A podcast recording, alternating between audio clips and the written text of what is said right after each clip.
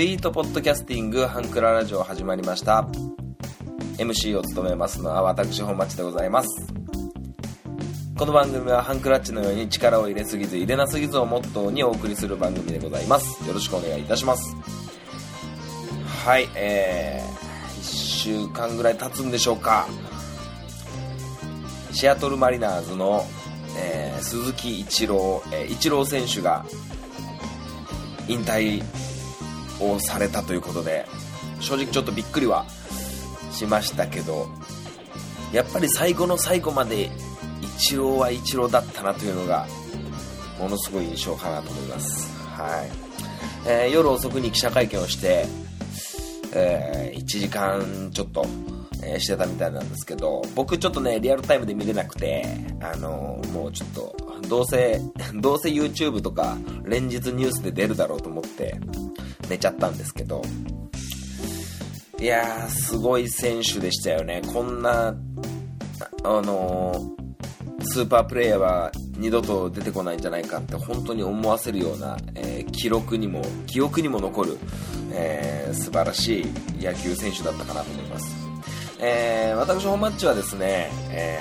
小学校の頃野球もやっておりました。サッカーと一緒にね、えやってたんですけどあのー、今の今までイチロー選手は僕めちゃくちゃ好きなんですよ。めちゃくちゃ好きでなんかこううーん YouTube とかを見ててもなんかサッカーのスーパープレー集みたいなのを見るよりもイチローレーザービームみたいなので あの検索してイチローがボール投げるのとか走るのとか打つのとかをよく見てちょっとテンション上げることが多いんですけど。で、えー、改めてこう引退の記者会見を僕見まして全部じゃないんですけどまあツイッターとかねいろんな、えー、情報でこう記者会見全文みたいなのだったりいろいろありますけどその中でね、えー、引っかかったところがあるのでちょっとね僕ね紹介したいと思います。えー、まあまず夜遅くにこう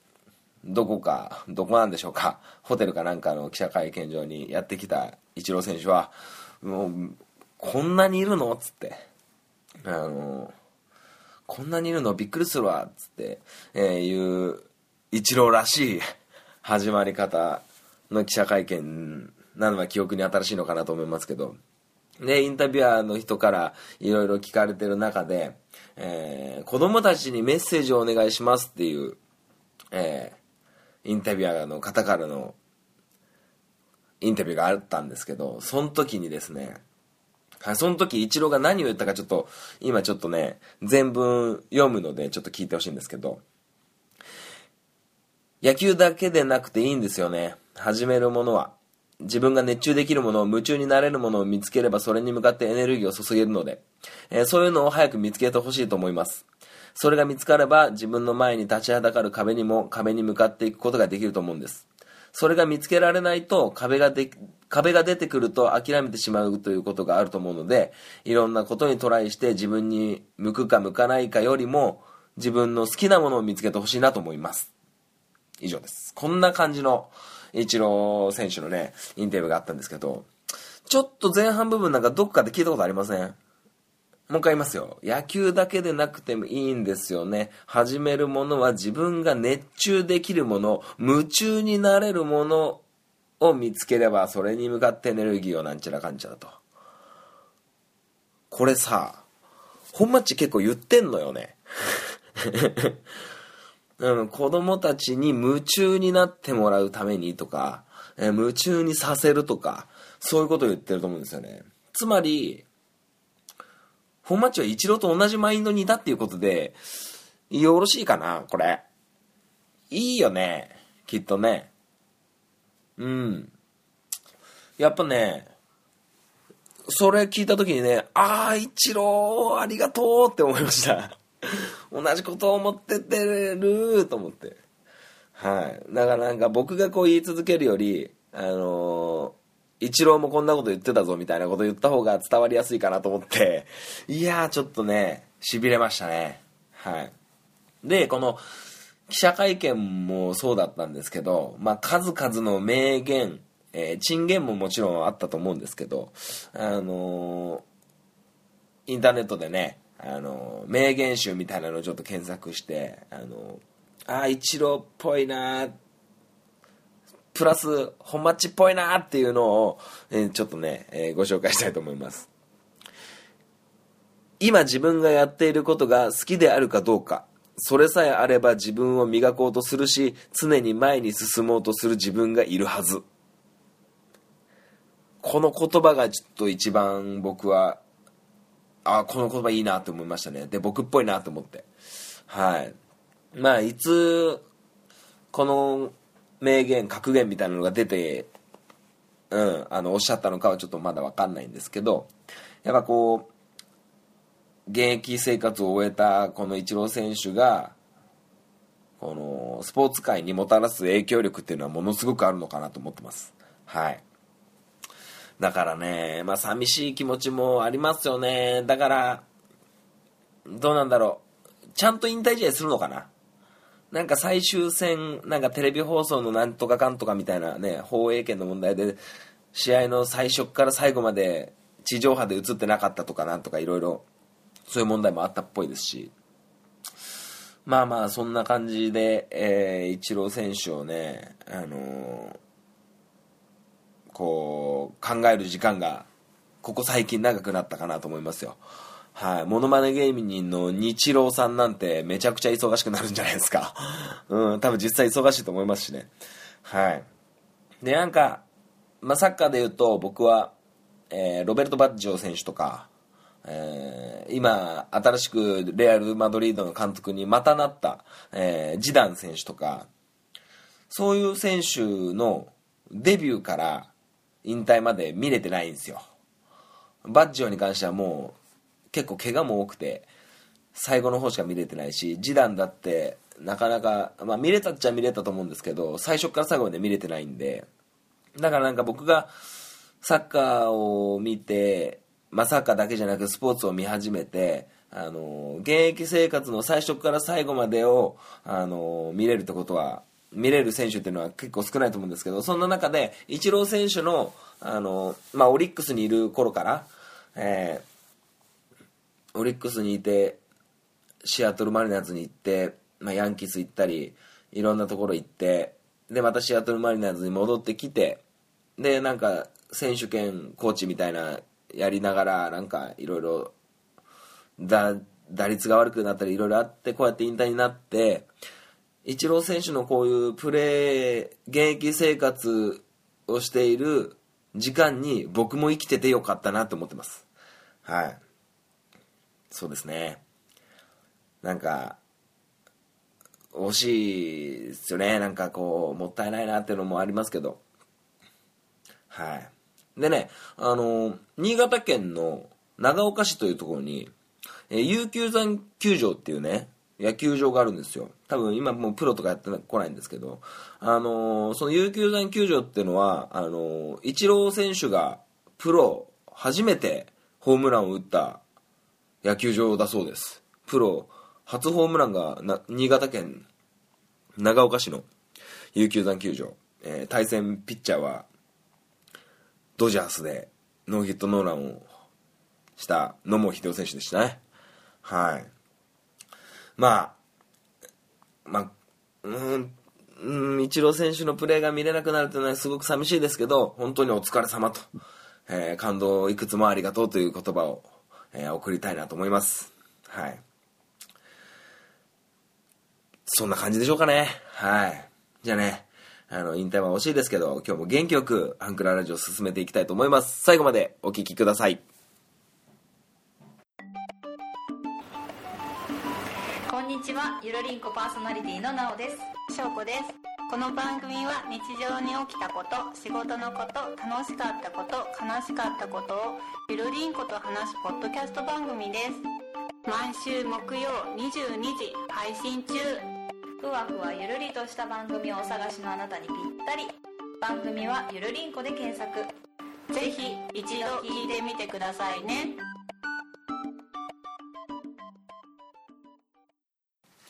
はい。メールを紹介していきたいと思います。えーアマンさんからいただきました。いつもありがとうございます。最近聞き始めたポッドキャストで J1 の順位予想してました。本町としては優勝はどのチームだと思いますか？ということです。ありがとうございます。何？ポッドキャストで J1 の予想してたの？なんて番組かな？わかんないけど。J1 っすね。うーん。まあ予想だからね。なんだっていいと思うけど、この、ま、予想っていうのも難しいですよね。まあ、ひいきのチームがあるとね、どうしてもなんかそこがなんかあれですけど。まあ僕はそんなにひいきのチームってなくて、まああるとしたらアントラーズぐらいなんですけど、うーんと、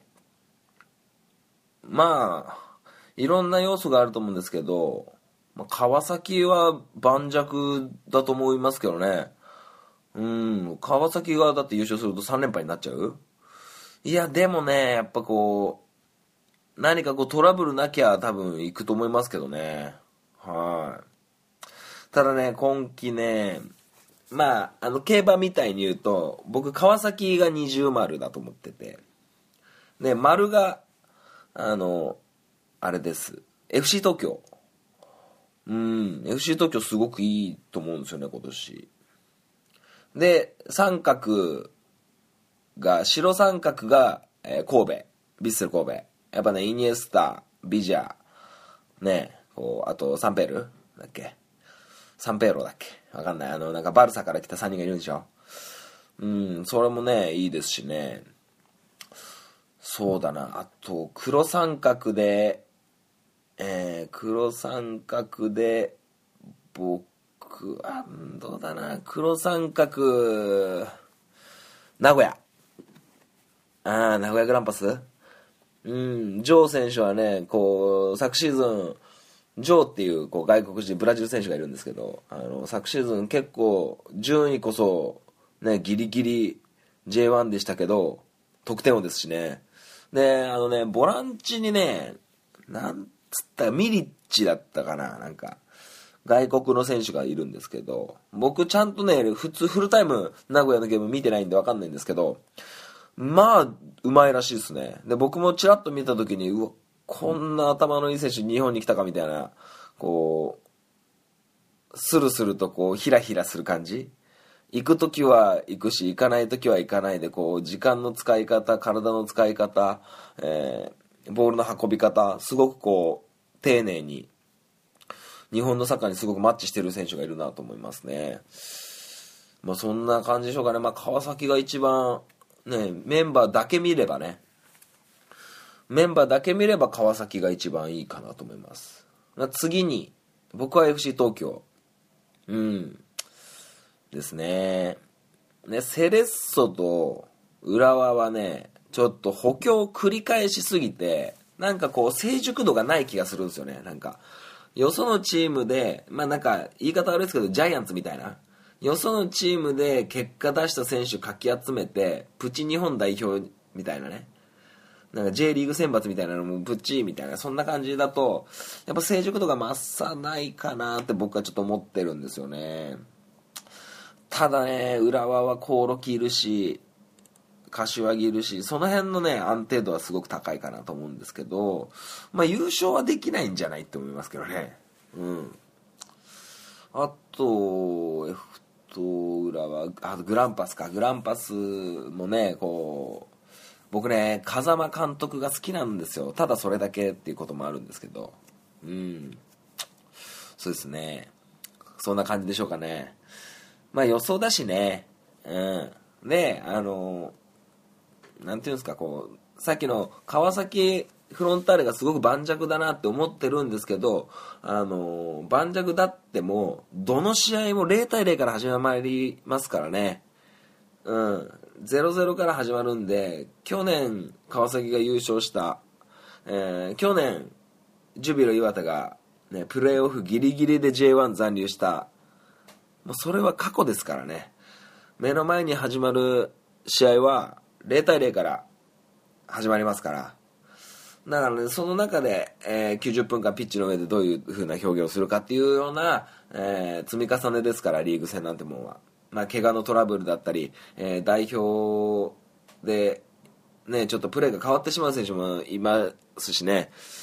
まあいろいろなことがあると思いますけどまあまあ最後の最後やっぱり、うん、そういう徹底した何かものがあるとね、えー、いいのかなと思いますけどもねはい僕はちょっと予想っていうよりもなんかあれですけどまあ希望は僕アントラーズなんですよ。アントラーズ好きなんですよ。なんかアントラーズってすごいこううーんとね あの補強下手なんですよ。補強下手なんだけどすごく生え抜きの選手がいっぱいいたりとかあと高校選手権で活躍した選手結構翌年使っちゃったりとか結構挑戦的なこといっぱいするんで結構驚くこと多くて好きなんですけどうん。あそうですね。そんな感じでしょうかね。はい。これでいいかでしょうかね。J1 の予想っていう感じではなかったですけど。はい。まあそんな感じでね、えー、こんなあのメールテーマない時でもこういう風なね、アマンさんみたいに J1 どうですかとか、この選手どんな感じですかとかね、いろいろな話をね、あのメールでしてもらったら、あの、お答えできますし、はい。えー、皆様からのメールをどしどしお待ちしております。ありがとうございました。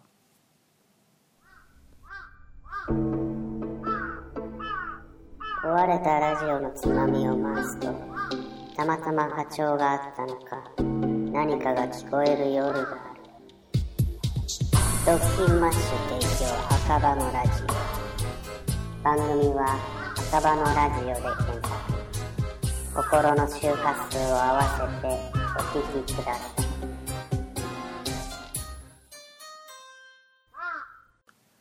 本マッチ FC このコーナーはサッカー大好きな本マッチがサッカーにまつわるお話をするコーナーでございます。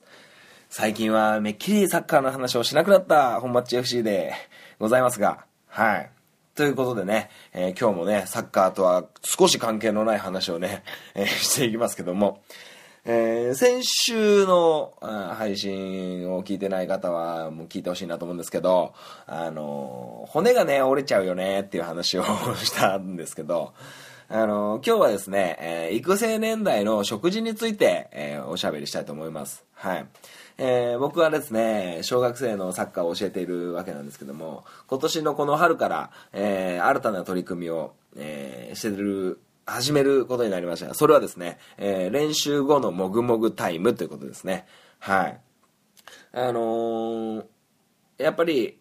育ち盛り、育ち盛りのね、小学生ですから、えー、目いっぱいこう、体が成長する頃に、えー、どんどんどんどん体のサイズをね、大きくしてほしいなっていう気持ちがあるので、はい。まずね、その、うちのチームの取り組みとしてはどういう風なことをするかというと、まず、おにぎりを1個握ってきてください。ね、ぜひ、えー、お母さんお父さんが握るんではなく、選手にお家で握らせてくださいつって。ね、海苔は巻かないでね、つって。で、あの、中身の具は梅干しとか、えー、鮭がいいよ、みたいなね、いう話をしててね。で、えー、練習の時間内に、練習が終わって、すぐ、終わったすぐ、ご飯をね、食べる。おにぎりを食べるっていう取り組みです。はい。これがですね、えー、体作りのゴールデンタイムっていうものがありまして、それは何かっていうと、あの、練習後30分以内にエネルギーを補給しようねっていう、簡単に言うとそんな感じです。はい。あの、子供の、えー、成長する体を作る、さあ、まあ、プレイヤーですよね。こう、スポーツ選手、スポーツをするお子さんの体の成長のサイクルっていうのは、えー、トレーニングをする。えー、その時筋肉がバッチリの状態。ね、トレーニングが終わる。もう筋肉が疲労して疲れている。うん。もうヘナヘナに弱っている。そういうような状況で、えー、食事をとる。食事をとって、えー、筋肉に回復力をもたらして、またさらにトレーニングをする。まあ、翌日でも、次の日でもいいんですけど、そういう、一番重要なのがトレーニングの後、筋肉が疲労しているその時間に、食事をとって、えー、筋肉を回復させるっていうことが大事になってきます。えっと、うちのチームでですね、えー、栄養士の知り合いの方がいるスタッフがいてその栄養士の方にちょっと資料を作ってもらって、えー保護者子供たちに、えー配った資料があるんですけどそれをちょっとね、えー簡単にざっくり説明していきたいなと思います、えー体作りのゴールデンタイムとはスポーツ選手の体作りに欠かせない運動睡眠栄養の3つの要素。食事は体を動かすエネルギー源でもあり体を作る材料でもあります、えー運動直後の30分間は特に栄養を吸収しやすい状態になっています。そのタイミングを体作りのゴールデンタイムと言います。まあまあ冒頭にはこんな感じでしょう。はい僕がさっきまさっき説明したような簡単ですね。簡単に説明したような感じで。はい。で、えー人間のエネルギー源は運動やトレーニングで使って体からなくなっていきます。また筋肉も疲れたり、えー傷んでしまいます。運動トレーニング後になくなってしまったエネルギー補給、筋肉の回復に一番効率よく体が吸収してくれるタイミング。これが運動直後30分間体作りのゴールデンタイムということですねエネルギー補給っていうのはまあ糖質、まあ、お米とかねパンとか。で筋肉の回復っていうのはタンパク質ですよね。お肉とかねあのお豆腐とか。なんであのこの資料では、えー白米プラス鮭鮭おにぎりとか、えー白米プラス枝豆で枝豆おにぎりとかねこうタンパク質と、えー糖質を取るような感じで促しております。まあ例題として。何でもいいっちゃ何でもいいんですけど、はい。まあ、ただお腹いっぱいにすりゃいいって問題なわけじゃないんですよ。はい。でこのエネルギー補給をしなかった時にどうなるかっていうとエネルギー不足の状態が続くと疲れが溜まってしまい筋肉の回復にも時間がかかってしまい怪我につながってしまいますと。いうことでそのゴールデンタイムにしっかりとエネルギー補給、えー筋肉の回復をするために、えーエネルギー補給では糖質筋肉の回復にはタンパク質を摂取しましょうという促し方です。で先ほども言った通りお腹いっぱいに何か食えばいいかっていうことではなくって運動前後に脂質の多いものを食べてしまうとあまり良くない。糖質タンパク質の吸収が遅くなってしまうと言われています。消化吸収するため血液を多く使ってしまうので筋肉に多く血液を流せなくなるので筋肉の回復に時間がかかってしまいます。運動後に出る成長ホルモンの働きを遅くしてしまうとも言われています。この脂質の多い食べ物っていうのは要は油っぽいもの、うん、ポテトチップスとかさ。ねえあの甘々したパンとかね。そういうのがダメなんですよね。ダメじゃないけどこうあまり良くない。でおにぎりにはねぜひこう海苔は巻かないでいただきたい、はい、海苔っていうのはねとても吸収消化するのにね時間がかかるものなんであのなるべくねない方がいいですね。はい。まあ体重の管理とかはまああれだけど、うん、やっぱおにぎりの具はね鮭と梅がすごくこう推奨されてますね。糖質とタンパク質の比率が3対1が効率よく筋肉を回復してくれる。糖質が3でタンパク質が1ですね。でタンパク質の多い鮭、え梅干しはクエン酸が入っているため疲労回復後効果があるという風な形です。でサンドイッチでも悪くないんですよね。なんですけど卵とかカツじゃなくてあのハムレタスとかハムチーズとかミックスサンドの方がいいですなるべくね、うん、まあでも基本的にはおにぎりの方が、えー糖質は多いという風になってます。で、えーまあ、練習前はですねまあ小学生なんでお昼に学校の給食を食べてから、えー練習すると、え4時間以上空く場合はねこう脳みそがねなかなかこう糖質を、えーなくしている状態なんであのーお腹減ってるとね集中力もなくなりますしやる気もなくなっちゃって大変になるんであの練習前はねこう、まあ、おにぎりとかパンとかバナナとかねあと果汁100%のオレンジジュースとかねそういうのがすごく、えーいいと思います。消化がよくすぐエネルギーになる糖質中心の間食ですね。食事じゃなくて。はい。で練習後には、えー運動で使われたエネルギーの回復を早めダメージを修復しようと体内でタンパク質の必要性が高まるゴールデンタイム。先ほど言った運動直後の30分ですね。この時にいかに早くエネルギーの糖質と筋肉の材料となるタンパク質を補給するかが体づくり疲労回復のポイントになります。30分以内に以内を目安におにぎり、えあんパン、えバナナなど糖質とうん牛乳やヨーグルトなどタンパク質を含む食品を組み合わせて食べるのがおすすめと。でこれね非常に難しい。うちのチームはですね大体6時半から練習が始まって8時とか8時半に練習が終わるんですよ。そうなるとあのー練習が終わった時が8時とか8時半になるとその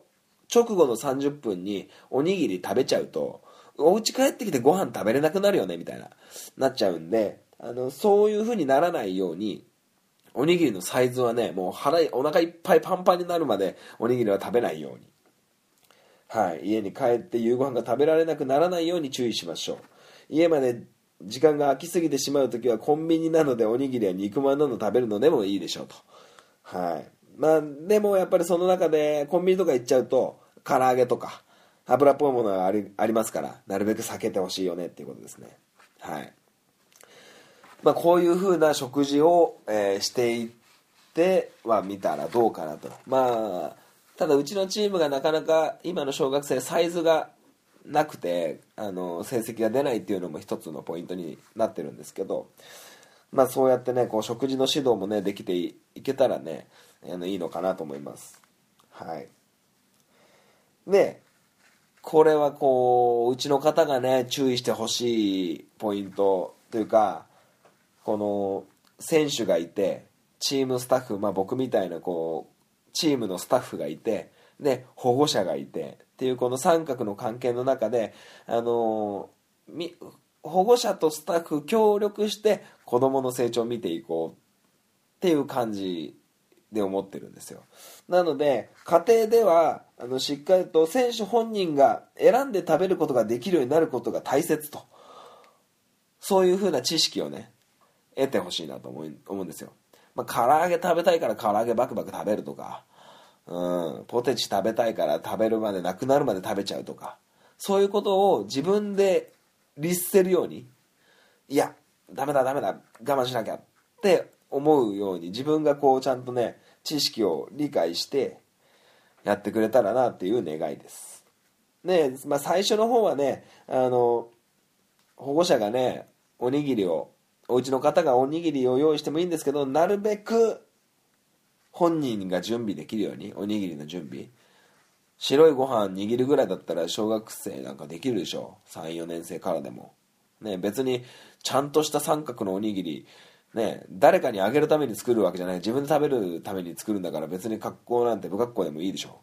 なそういうことをねやって、えー自分で準備できることは自分で準備できるともうこう自立にもつながりますから。であのこれね僕この資料保護者に配った資料を今ただただ読んでるだけなんですけどこれ難しいなと思うのが冷蔵庫に果汁100%オレンジジュース牛乳ヨーグルトハムチーズ納豆豆腐卵などを常備しておくと手をかけずタンパク質を補給できますっていう保護者向けのお願いがあるんですけどこれまあなかなか大変ですよね。うん。まあ、牛乳と納豆ぐらい納豆豆腐ぐらいはいいかなと思うんだけどまあ家庭環境もいろいろありますから。はい。まあそんな感じでねこのもぐもぐタイムをあの今推奨しておりますということですだからあのー今お子さんをお持ちのそうあなたそこのあなた運動させてるスポーツ選手を育てるお家の方はこの食事をしっかり、えーちゃんと取ってもらえたらなと思います。ね取り方も、あのーちゃんとしたねスポーツ栄養学みたいなのなんか学ばなくたって、あの今なんか Google とかでねポンポンポンっつって、あの調べりゃすぐ出てきますからあのその選手を取り巻く環境全てがねこうその選手のためにこう少しでも力になれればなと思います。だからまあ選手は自分でおにぎり食べるっていうふうに思ってくれたらすごくいいですしあの保護者もねそういうのが準備できてたらすごくいいですよね。でなんかこうなんかそういう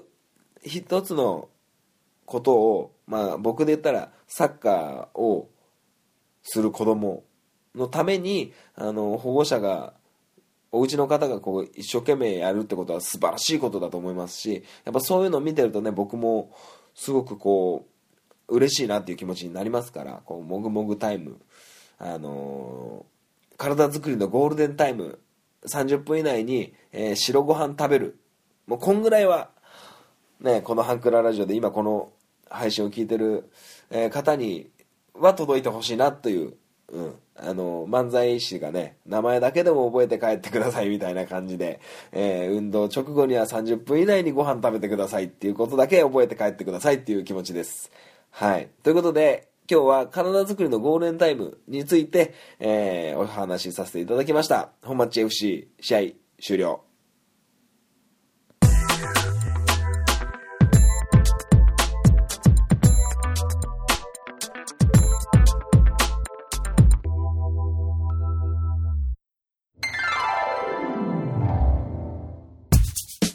クララジオでは皆様からのご意見ご感想をお待ちしております。メールアドレスはハンクラ .h2u.gmail.com です。スペルは hankura.h2u です。H2U の2は数字の2です。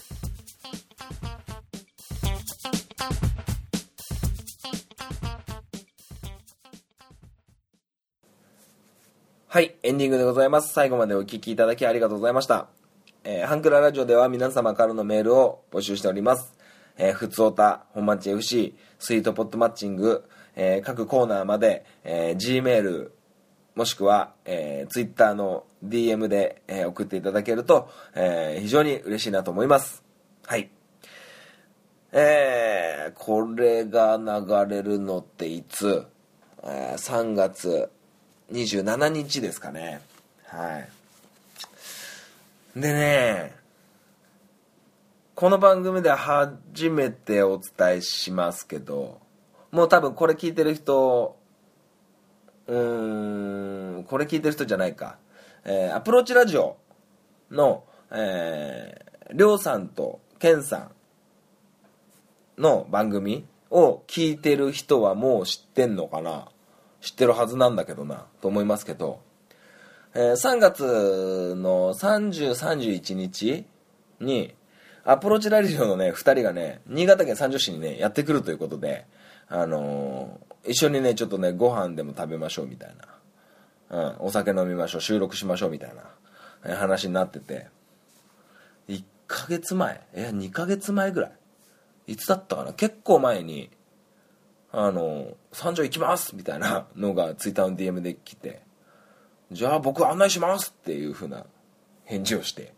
うん。なんでねすごく楽しみなんですよ。非常に。はい。まあまあどういう形になるかはまだねざっくりとしか決まってないんですけどちょっとねあのーじゃんけんぽんラジオの、えー、C 君とお話しした以来あバレラジのバレラジのワンダさんとお会いした以来ですかねポッドキャスターとお会いするのは。初めて会ったポッドキャスターは、まあ、C 君。ねトキマッシュチルドレンの C 君。その後去年一昨年？去年かな？一昨年かな？の、あのー夏ぐらいに、ね、ワンダさんと、えー、陽子さんと、えー、ゆうまくんと会いましたけどそれ以来の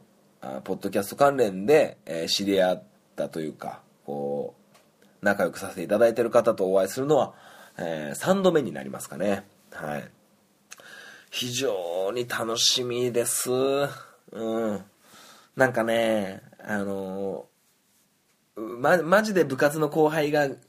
いるみたいな感じですげえ調子に乗りそうでおっかねえんすよね。うん。すごく調子に乗りそう。うんなんかこう大暴れしそうです。うん。なんかねあのなんつうの？いじっても怒んないじゃん多分2人。だからねめちゃくちゃいじると思うんだ。うん。なんかすごいディスり気味にいじると思うんだ。だからねあの失礼のないように、えー楽しく、えー収録できたらなと思っております。はい。あのーこれをね、もしね、アプローチの2人が聞いてたらね、あのーノーマルタイヤでも大丈夫だよ、ということです。はい。実はね、この2月じゃないや、3月24日の夜中3時ぐらいに、めちゃめちゃ雪降ったけど、もう溶けたから、もう平気平気。うん、ノーマルタイヤで、えー新潟県長岡市から、あの、長野県の上田市まで、ノーマルタイヤで雪道走れたから、大丈夫だよ。うん。だからね、あの、ノーマルタイヤのまま、あの、安全運転で、えー新潟まで、えー来てもらえたらなと思います。はい。で、えーまあ、アプローチで収録したのがどの辺で配信されるかは全然わかんないので、分かり次第ね、えー皆様にもお伝えできたらなと思っております。まあ、ハンクラ側での収録は別にどっちでもいいかなと思ってるけど、まあまあ、時間があればね、あのまあ、とりあえずアプローチラジオの収録をまずメインでして、時間がちっとでもありゃね、もうね、5分でも10分でもハンクラの方でちょっと喋っていただければなと思ってますけども、はい。ということで、えー3月も終わって、えー新年度、そして新年号が、あれしますね。新年号、新元号か。新元号が、あれ、発表されますね。僕ね、アルファベットを A だと思ってます、勝手に。うん。あの、平成とか昭和とかはわからんけど、あの、頭文字は A、A、ABC、A、アップルの A になるんじゃないかなって思ってます。はい。もうざっくりした予想ですけどね。ということでね、えー今週はこの辺でお開きに、えーしていきたいと思います。えー皆様も、春の季節、えー大変楽しく過ごしていただけたらなと思います。それでは、またお会いいたしましょう。さよなら。バイバイ。